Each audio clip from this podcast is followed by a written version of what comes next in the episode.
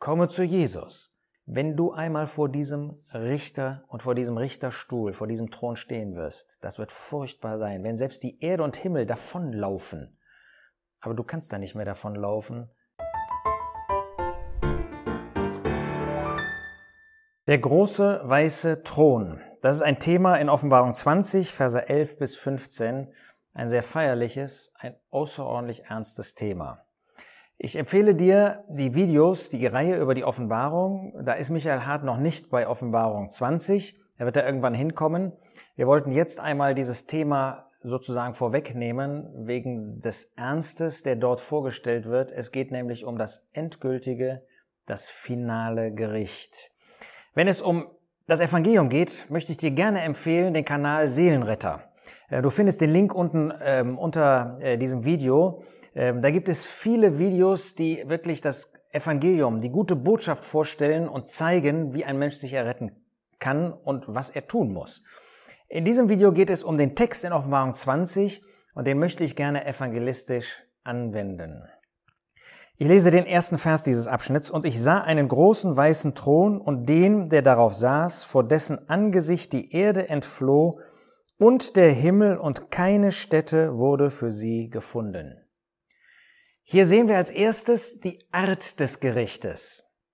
Es ist von einem großen weißen Thron die Rede. Weiß, das spricht von Reinheit, das spricht von Heiligkeit, ähm, das spricht auch von Gerechtigkeit. In Offenbarung 19, Vers 11 zum Beispiel finden wir, dass der Herr Jesus auf einem weißen Pferd aus dem Himmel kommen wird. Er der Gerechte, der in Gerechtigkeit herrschen wird. In Markus 9 finden wir, dass der Herr Jesus ein Gewand bekommt auf dem Berg der Verklärung, das so weiß ist, wie kein Walker weiß machen kann. Das spricht von der Reinheit und seiner Heiligkeit. Dieses Gericht wird ein reines Gericht sein. Es wird ein heiliges Gericht sein. Jeder, der da steht, der unheilig ist, und das werden alle sein, die da stehen werden, der wird durch diesen Richter verurteilt, verdammt werden.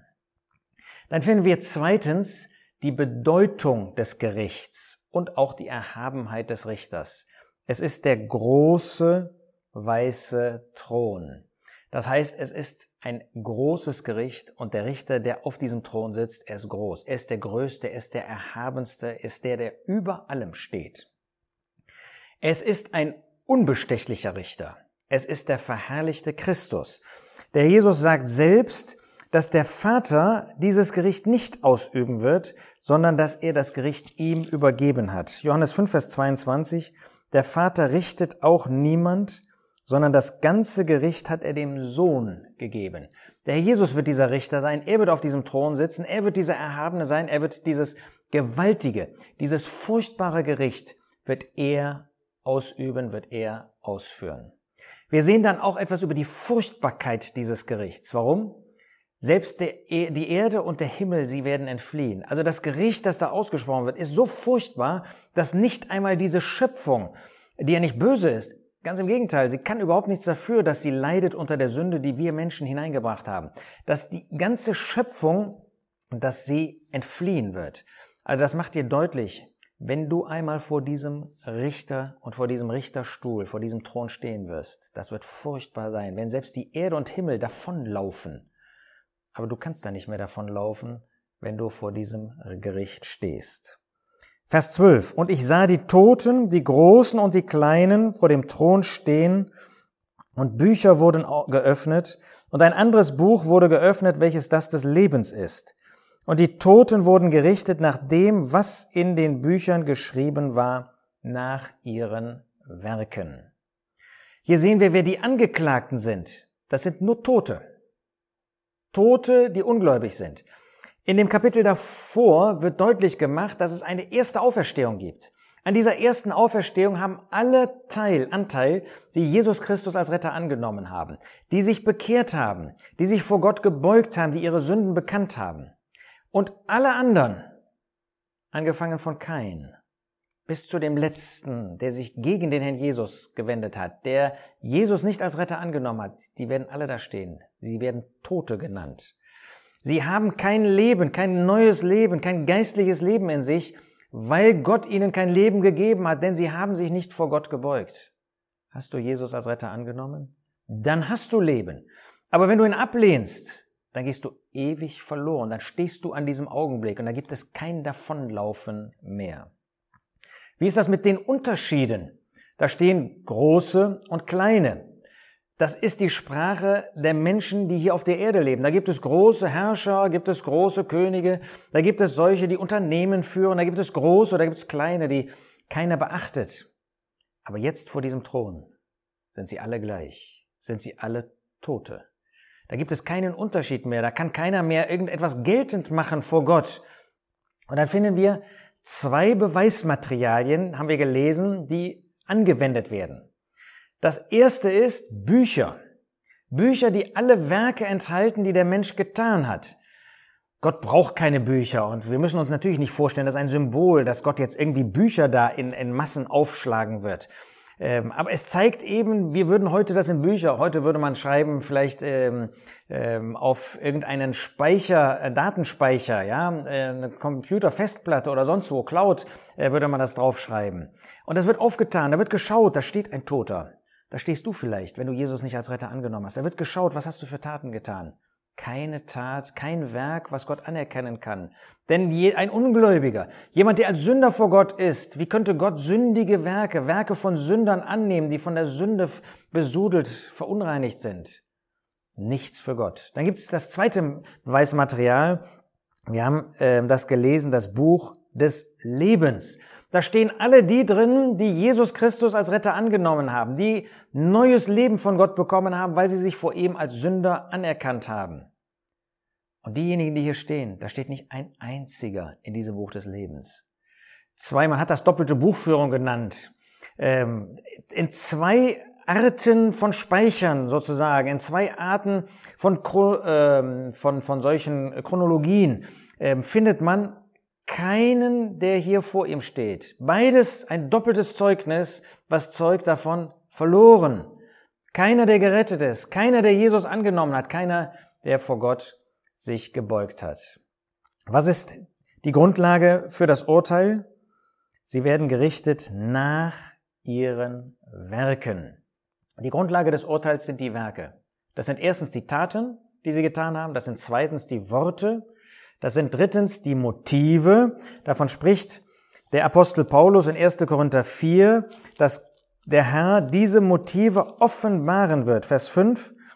Urteilt nicht irgendetwas vor der Zeit, bis der Herr kommt, der auch das Verborgene der Finsternis ans Licht bringen und die Überlegungen der Herzen offenbaren wird. Er wird das offenbaren. Und auch 2. Korinther 5, Vers 10 zeugt davon, dass vor diesem Richterstuhl das Gute belohnt wird. Das wird diejenigen betreffen, die den Herrn Jesus als Retter angenommen haben und die tausend Jahre davor vor dem Richterstuhl, der wird nicht großer weißer Thron genannt, stehen werden und sie werden den Herrn Jesus nicht als Richter vor sich haben, sondern er ist ihr Retter und er wird sie belohnen. Der Apostel Paulus sagt in 2. Korinther 5, Vers 10, wir müssen alle vor dem Richterstuhl des Christus offenbar werden. Alle. Gläubige oder Ungläubige. Gläubige werden das nach der Entrückung sein, die Ungläubigen an diesem großen weißen Thron. Damit jeder empfange, was er in dem Leib, in dem Körper getan hat, nachdem er gehandelt hat. Es sei Gutes, das sind die Gläubigen, oder Böses, das sind die Ungläubigen. Und danach werden sie, nach dem, was sie getan haben, Böses getan haben, werden sie gerichtet. Dann finden wir hier auch die Vollständigkeit des Gerichts. Denn es heißt in Vers 13, und das Meer gab die Toten, die in ihm waren, und der Tod und der Hades gaben die Toten, die in ihnen waren, und sie wurden gerichtet, jeder nach seinen Werken. Alle, die im Hades waren, alle, die tot waren, die sind aus diesen Bereichen. Der Tod spricht von dem körperlichen Tod, der Hades spricht von den Seelen, die als Ungläubige in diesem Bereich des Hades waren. Äh, diesem Ort der Qual, wie das in Lukas 16 heißt. Und sie werden alle herausgeholt, sodass dann sogar diese Orte, wenn man das so bezeichnen will, auch in den Feuersee, in die Hölle geworfen werden. Und das macht deutlich, es ist jeder jetzt uneingeschränkt, der nicht Jesus geglaubt hat, der nicht sich bekehrt hat. Ausnahmslos stehen sie vollständig vor diesem Richter. Und damit ist dann auch die Endgültigkeit des Gerichtes deutlich. Denn es heißt in Vers 14, Ja, dies ist der zweite Tod, der Feuersee. Und wenn jemand nicht geschrieben gefunden wurde in dem Buch des Lebens, so wurde er in den Feuersee geworfen. Der zweite Tod, der ewige Tod, der unabänderliche Zielort derer, die ungläubig geblieben sind. Selbst der Tod und der Hades, alles wird in den Feuersee geworfen. Es gibt kein Zurück mehr. Es gibt keinen Aufenthaltsort mehr für Ungläubige außerhalb der Hölle. Der Ort, wo sie waren bis zu diesem Zeitpunkt, den gibt es nicht mehr. Es gibt für sie nur noch die Hölle, diesen Feuersee. Und das ist das Urteil. Das Urteil ist ewiges Gericht im Feuersee, Hölle. Die Hölle ist da, wo Gott nicht ist. Die Hölle ist da, wo das ewige Gericht ist, dass man allein ist, isoliert, in der Gottesferne, wo man furchtbare Qualen. Der Jesus sagt einmal, ähm, dass sie weinen und Zähneknirschen haben, unentwegt. Das ist dieser Ort, dieser furchtbare Ort für jeden, der Jesus nicht angenommen hat. Für jeden, der die Liebe Gottes, die sich heute noch an jeden Menschen wendet und dich einlädt, zu ihm zu kommen, dich retten zu lassen, vor dem Herrn Jesus niederzufallen, sein Kreuz anzunehmen. Das ist heute, wie in Offenbarung 22, Vers 17. Und der Geist und die Braut sagen, komm. Und wer es hört, spreche, komm. Und wen dürstet, der komme. Wer will, nehme das Wasser des Lebens umsonst. Heute lädt Jesus Christus noch ein. Heute zeigt er noch, dass er der Gestorbene war am Kreuz, dass er für dich sein Leben am Kreuz von Golgatha hingegeben hat. Er liebt dich. Er möchte dich gewinnen, damit du ihn als Retter annimmst. Aber wenn du diese Einladung, die zugleich ein Gebot ist, tut Buße, sagte der Apostel Paulus in Apostelgeschichte 17, wenn du diese Einladung, wenn du diese Botschaft Gottes ablehnst, dann wird der Augenblick kommen, dann ist es zu spät für immer. Es ist unvorstellbar, was da passieren wird im Feuersee, in diesem Ort der ewigen Qual. Ich wünsche dir, dass du noch aufwachst, dass du Jesus noch als Retter annimmst, dass du diese Liebe Gottes, die heute noch zu dir ruft, die dich heute noch gewinnen will für, für sich, für ihn, dass du ihn heute noch annimmst bevor es für ewig zu spät ist. Wenn du einmal an diesem Ort stehen wirst, vor dem großen weißen Thron, dann ist es zu spät, für ewig. Dann wirst du dich erinnern, dass du die Botschaft des Kreuzes Jesu, der am Kreuz für dich sein Leben gegeben hat, der dich erwerben wollte, dass du diese Botschaft abgelehnt hast und das weißt, dass du das getan hast, ewig zu spät. Komme zu Jesus, ehe es für immer zu spät ist.